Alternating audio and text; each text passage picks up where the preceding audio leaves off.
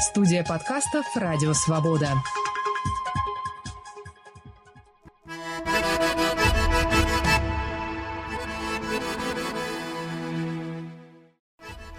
Салам алейкум, здравствуйте! Вы слушаете очередной выпуск подкаста «Хроника Кавказа» с Вачигаевым. Мой собеседник – известный российский путешественник Виктор Охотин, объездивший в буквальном смысле слова почти все страны мира. Мы поговорим не о путешествиях по миру, а коснемся его поездки этим летом на Северный Кавказ, в ходе которого он посетил Ингушетию, Чечню и Дагестан.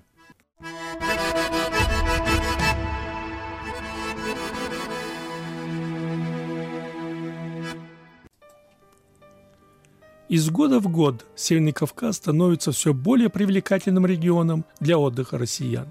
Если в советские годы люди чаще всего могли говорить об отдыхе на Эльбрусе, то сегодня география расширилась от Черного моря до Каспийского, от Краснодара до Дербента. Главное, сегодня уже есть выбор.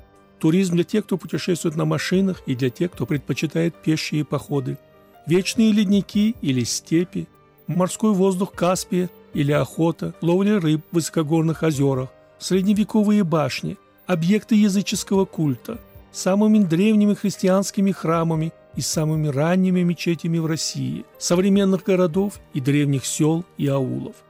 Все это в сочетании культуры горцев, казаков и степных народов. Выбор не просто разнообразный, он настолько богат, что каждый найдет для себя ту изюминку, что будет его тянуть вернуться на Северный Кавказ. Быть может, не всегда хорошо еще развита инфраструктура, но все идет к тому, что в развитии туризма заинтересованы не только власть в республиках региона, но и сами жители поняли и оценили свой потенциал, поэтому они порой идут даже на шаг вперед республиканских властей. Есть своего рода состязательность между ними, что дает основание предполагать на самые радужные перспективы у северокавказского туризма.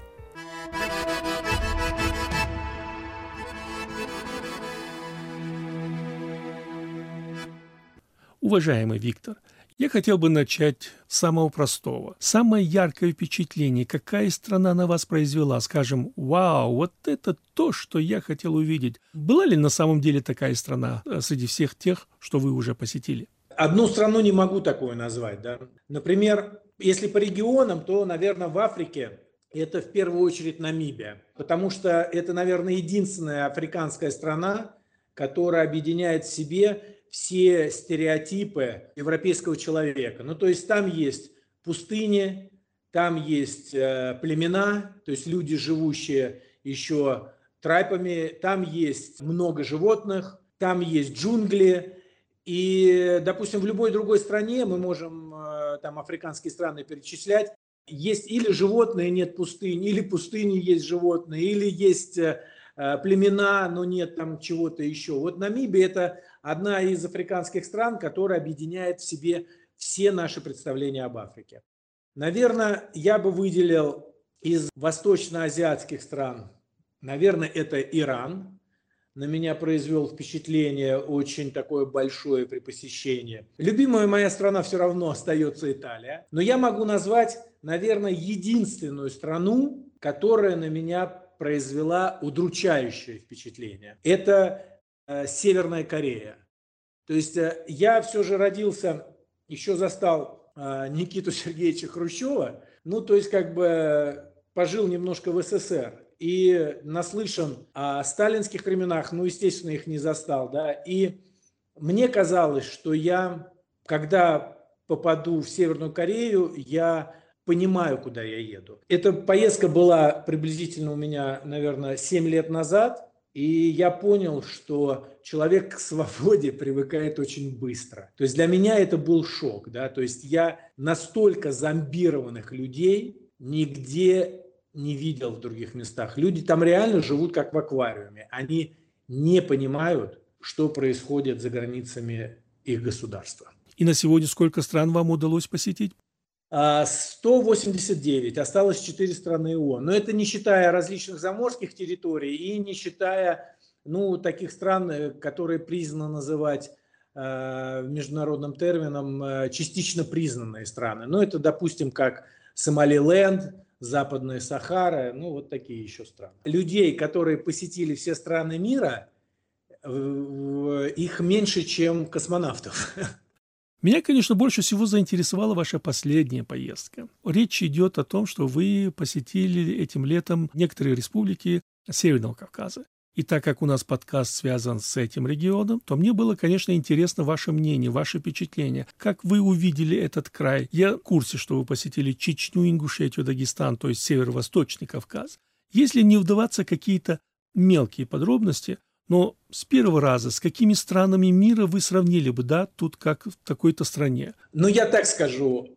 Вообще, вот э, три российских региона. А в Дагестане я был до этого много раз. Чечня и Ингушетия – это вот я посетил первый раз.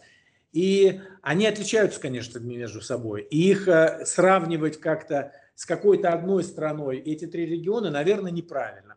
Э, я так скажу, ситуация немножко похожа на страны Ближнего Востока. Ну, в том плане, что Чечня и Ингушетия я бы, скорее всего, сравнил, конечно, с определенным допуском. Да? Это как Саудовская Аравия.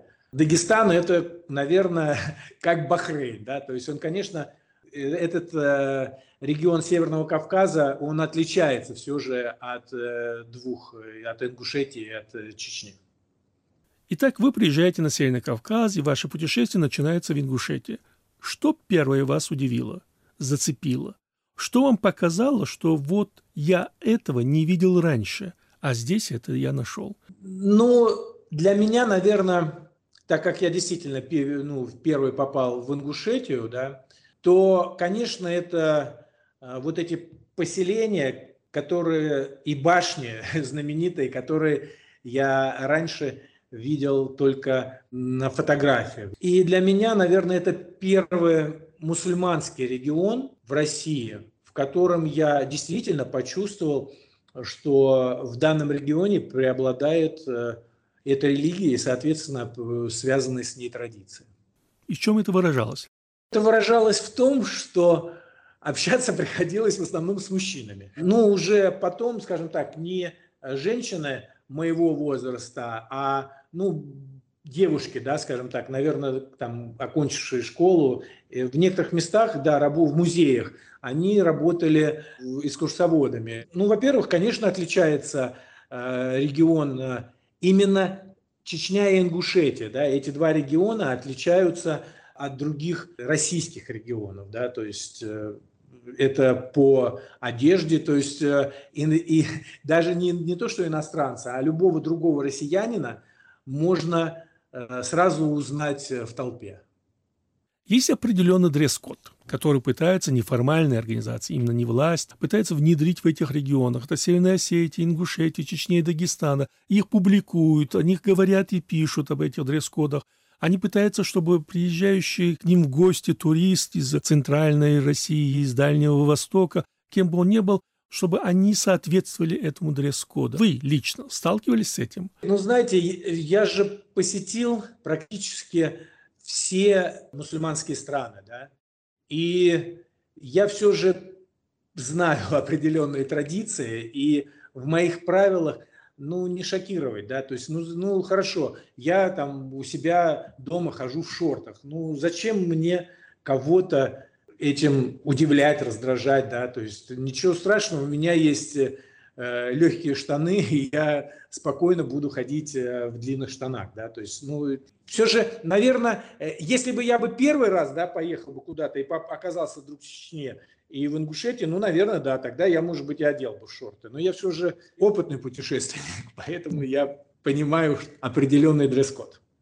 И в Ингушетии, например, что именно вам понравилось? Что казалось вам, что это что-то несвойственное российскому региону? Но здесь оно есть, например. Джейрахский да, район. То есть, э, наверное, это очень туристическое место, которое заслуживает вообще упоминания, э, внесения в списки наследия ЮНЕСКо. Потому что, ну, такого редко где можно увидеть, да, и э, не просто селения, которые на, на равнине, да, то есть не то, что на равнине, ну, не на равнине, в долине, да, между гор, а вот знаменитые вовнушки, да, у них название такое немножко уже русифицированное, башни, которые построены, ну, просто, я считаю, чудо-строительной техники э, на скалах, да, и это очень интересно. И э, странно, что они не включены до сих пор в списке наследия. Но в своих путешествиях я стараюсь посещать рекомендованные объекты ЮНЕСКО. Я посетил порядка 400 и считаю, что ингушские башни вполне достойны. Вам удалось посетить христианский храм в горах Ингушетии? Да, конечно. Тоже интересная да, история. Э, он хорошо сохранился, при этом там э, изображение людей, да, что не приветствуется исламом. Э, ну, история его понятна, его, он использовался местными, ну, как, я не знаю, как а, типа парламент или вот э, там помещение для собраний и сохранился. И я считаю, что это тоже очень интересно. На сегодняшний день, наверное, на Северном Кавказе такой древний храм христианский я не могу нигде вспомнить. И, ну, и он хорошо сохранившийся, э, то есть там очень хорошее изображение ну, для их возраста. Я считаю, что дошли до наших дней в очень хорошем состоянии. Э, есть в Карачаево-Черкесии, в районе Архизы, древний храм X века, который интересен тем, что ни разу не перестраивался с момента его возведения.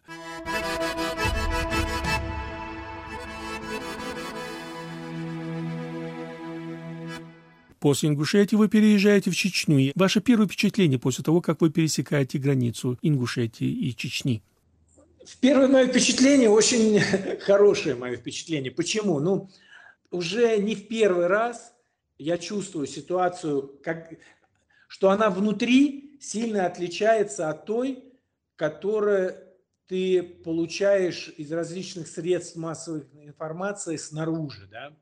То есть, конечно, какое-то предубеждение, оно э, к этому региону сформировано у людей. Да? То, и когда я туда приехал, то я понял для себя, что да, это предубеждение меня коснулось тоже. Это люди, всегда рады гостям, да, то есть понятно, что это в традиции. И даже вот э, упоминая о посещении вот э, в этом Калее музея, да, и где э, рассказывают и показывают жилища дома, скажем так, да, это, это не жилище. Жилища были, кстати, потом, да, вот эти вот все сакли, глиняные мазанки, а до этого были дома каменные, трехэтажные, и самое безопасное место было у гостя. И это чувство в людях сохранилось и сегодня. И, наверное, ну, может быть, в городе, в самом Грозном, да, в столице это не так чувствуется, но если ты находишься в регионах, где-нибудь в селении, то там до сих пор младшие встают, когда заходят э, в комнату старшие. Да? То есть для меня это немножечко удивило. И при этом это происходило даже когда я заходил один, не в сопровождении своих друзей. Да? Из того, что вы посетили в Чечне, я знаю, что вы были высоко в горах, в том числе и в городе мертвых Цойпеде. И для того, чтобы туда попасть, необходимо получить разрешение Федеральной службы безопасности в Грозном. Поэтому а, туда доходят очень редкие туристы. Насколько я знаю, это охраняемый район. А, были ли у вас какие-то проблемы для того, чтобы попасть в этот район? Да, это Укалинский район, это вот э, часть, которая дорога в Грузию, и э, вот эта высокогорная часть, она на сегодняшний день охраняется российскими пограничниками. Хотя для меня, слукавлюсь, скажу, что удивительно, если мы знаем историю недавнего, да, конца прошлого века и военных действий на территории Чечни, то мы понимаем, почему столько внимания. Но что я хочу сказать? Во-первых, чеченцы молодцы, потому что город мертвых все же это не исламская традиция да, захоронения. И я считаю, что очень хорошо, что такой объект сохранили, и он дошел до наших дней, потому что это, несмотря там, на религия, несмотря ни на что, это все же наша история, и хорошо, что ее сохранили. Удивительно, что, ну, вернее, не то, что удивительно, но до сих пор в горах люди не живут, да, то есть как после депортации не разрешали возвращаться выше определенного уровня, так это до сих пор сохраняется и сегодня, да, там нет э, проезжаешь деревню, и вот в Утыкалинском районе наверху там только старые дома, которые были еще до выселения чеченцев с этих своих родных территорий. Что хочу сказать. Меня удивило в Чечне, такого, кстати, нет в Дагестане. Меня удивило, что несколько дней, которые я провел в Чечне и Ингушетии, я не слышал не то, что чтобы люди громко ссорились, а я вообще не слышал громкой речи. Такое впечатление, как будто люди говорят очень тихо. Хотя часто, встречая кавказцев за пределами их родины, обращаешь внимание в первое на то, что они очень громко говорят.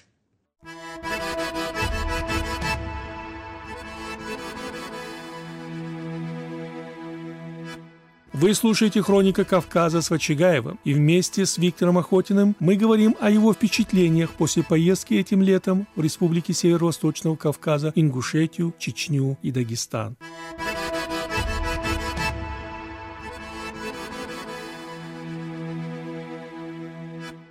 Да, но вот этим как раз и интересно, как со стороны это видится, как вы приехали, посмотрели, увидели, обратили внимание, как раз-таки это очень интересно. Что я еще хотел сказать? Вообще, э, между, между ингушами и чеченцами, мне кажется, человек, говорящий на русском языке, сразу поймет разницу. Потому что если с ним будет разговаривать ингуш и чеченец, которые не свободно владеют русским языком, то по образу речи ты сразу поймешь, кто есть кто.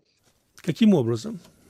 Если у чеченца его русский язык, его построение предложений все же близко к русскоязычным людям, да, то ингушам, опять же, я говорю о тех людях, для которых а, русский язык не в свободном общении, да, то есть он переводит а, на русские слова, ну, говорит, скажем так, ингушским языком русскими словами. В отличие от Ингушетии и Чечни, а, в Дагестане основной язык общения – это, конечно, русский язык. Из-за того, что все же это не мононациональная да, республика, как, допустим, та, та же Ингушетия и та же Чечня, то люди между собой в основном говорят на русском языке. Много смешанных браков, да, такие большие города, как Махачкала, Каспийск, Дербент. Там на самом деле уже все смешалось. Да, то есть, наверное, а, в исконных землях аварцев, если ты приедешь куда-нибудь село Аварское, Даргинское, то там, да, будут люди говорить на своем языке.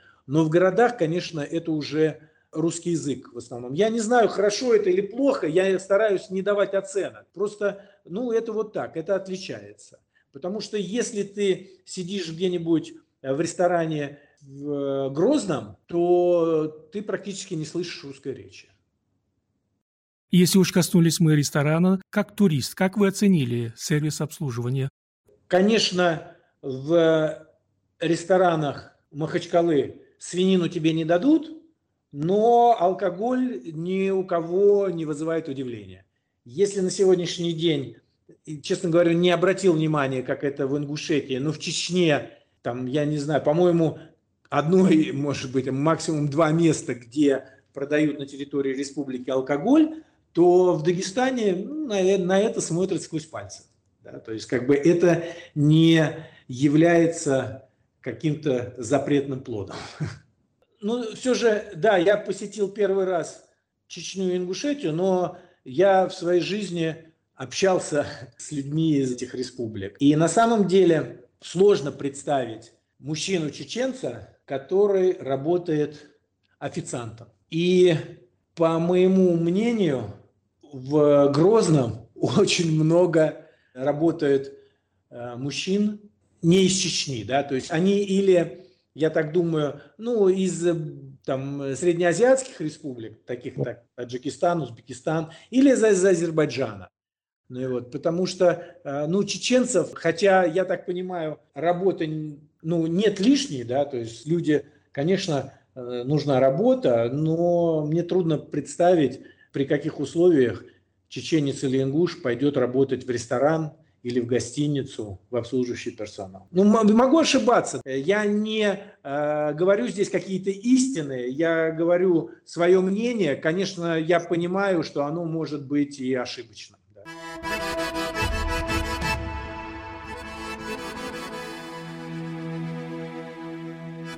Еще хочу сказать, да, что приятно меня удивило, это, конечно, то, что на Кавказе, в Ингушетии и в Чечне я видел туристов из различных регионов российских, и видно, что некоторые из них, ну, наверное, впервые присутствуют в этом регионе, и женщины позволяют себе, ну, я не скажу, что там декольтированные там сильно платья, ну, платье, было жарко, и платье там с открытой спиной.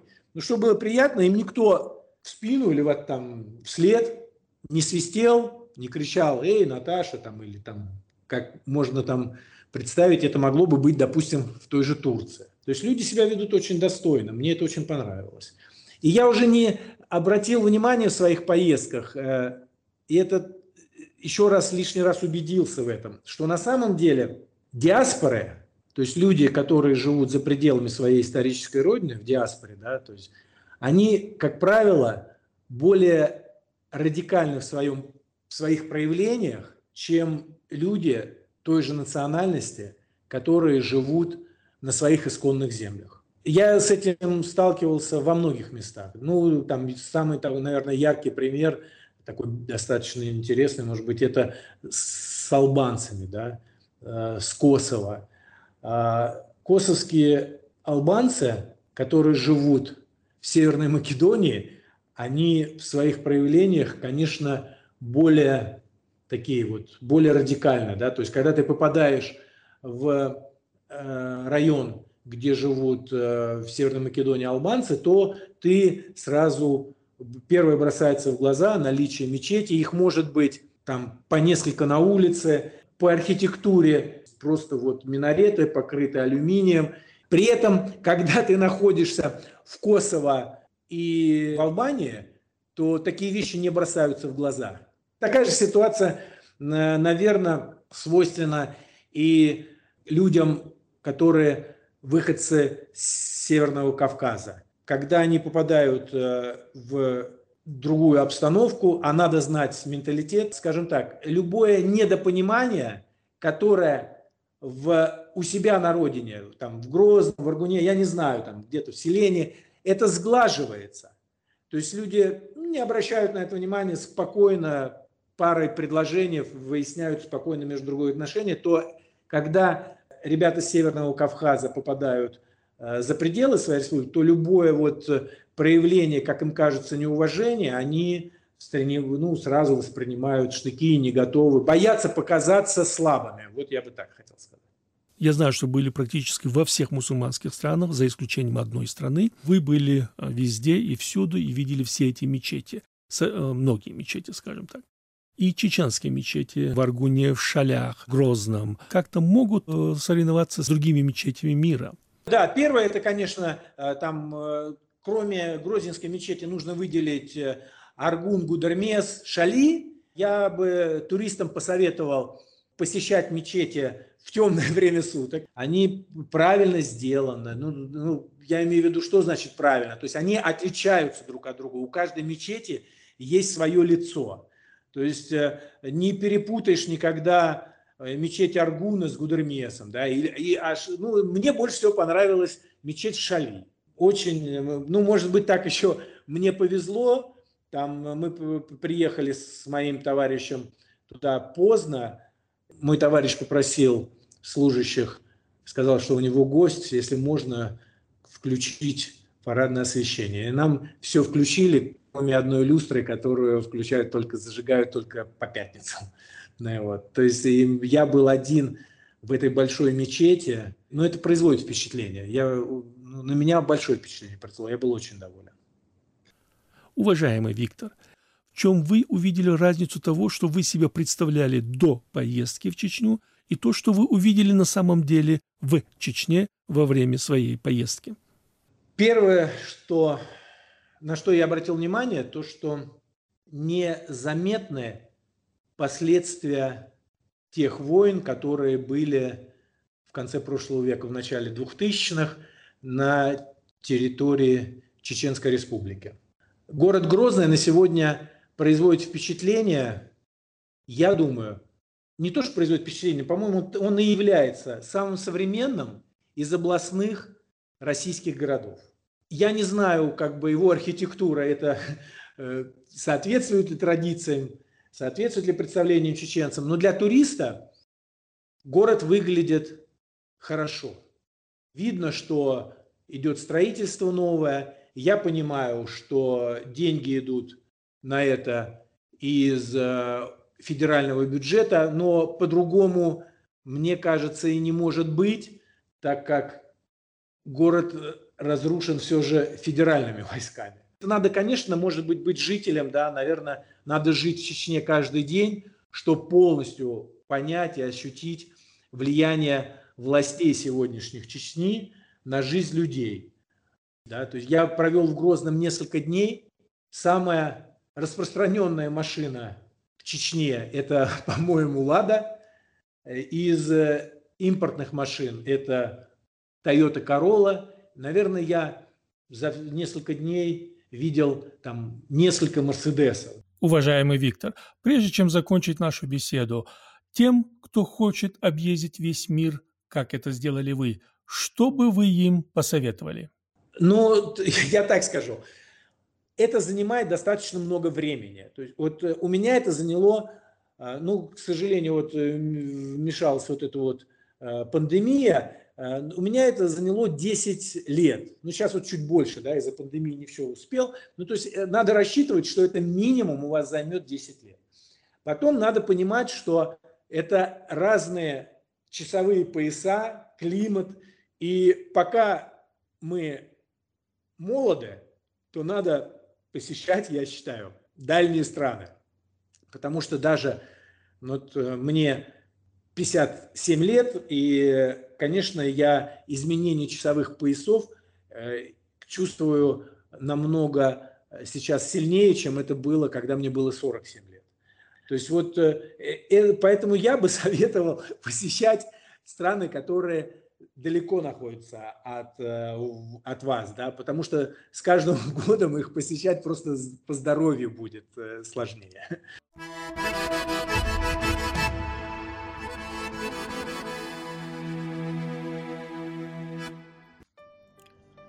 Если еще 10 лет назад в республиках Северного Кавказа местные власти пытались везде построить лыжные трассы, то сегодня уже поняли, что лыжи – это только мизерная часть привлекательности данного региона. Регион настолько разнообразен в своем потенциале, что не может не быть интересен простому обывателю, желающему отдохнуть на юге страны. Именно поэтому было интересно узнать мнение человека, объехавшего весь мир, узнать, каким он увидел этот регион – что показалось есть такого, чего не было в других странах? А что еще предстоит сделать, чтобы привлечь людей на Северный Кавказ? Оценить потенциал региона для туристов, глазами самого туриста. В первую очередь для россиян. И, само собой, как привлечь много видевшего, изысканного иностранного туриста в эту часть России, для которого, безусловно, важным является безопасность и соблюдение прав человека в регионе.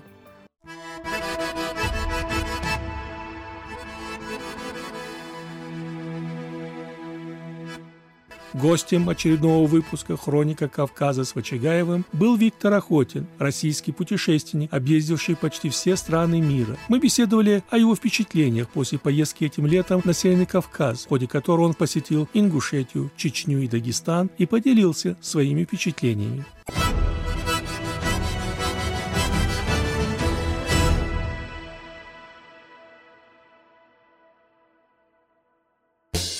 Привет, меня зовут Елена Фанайлова. Я поэт и критик, обозреватель культуры «Радио Свобода», бывший врач. Мой подкаст называется «Фанайлова. Вавилон. Москва». Мы говорим с художниками и писателями о духе времени, старом искусстве и современности, о художнике, политике и войне. Мне нравится ироническая эстетика кабаре и искренность собеседников. Подкаст выходит по пятницам. Слушаем в приложениях Apple и Google, в Яндекс.Музыке, Spotify и в телеграм-канале студии подкастов «Радио Свобода».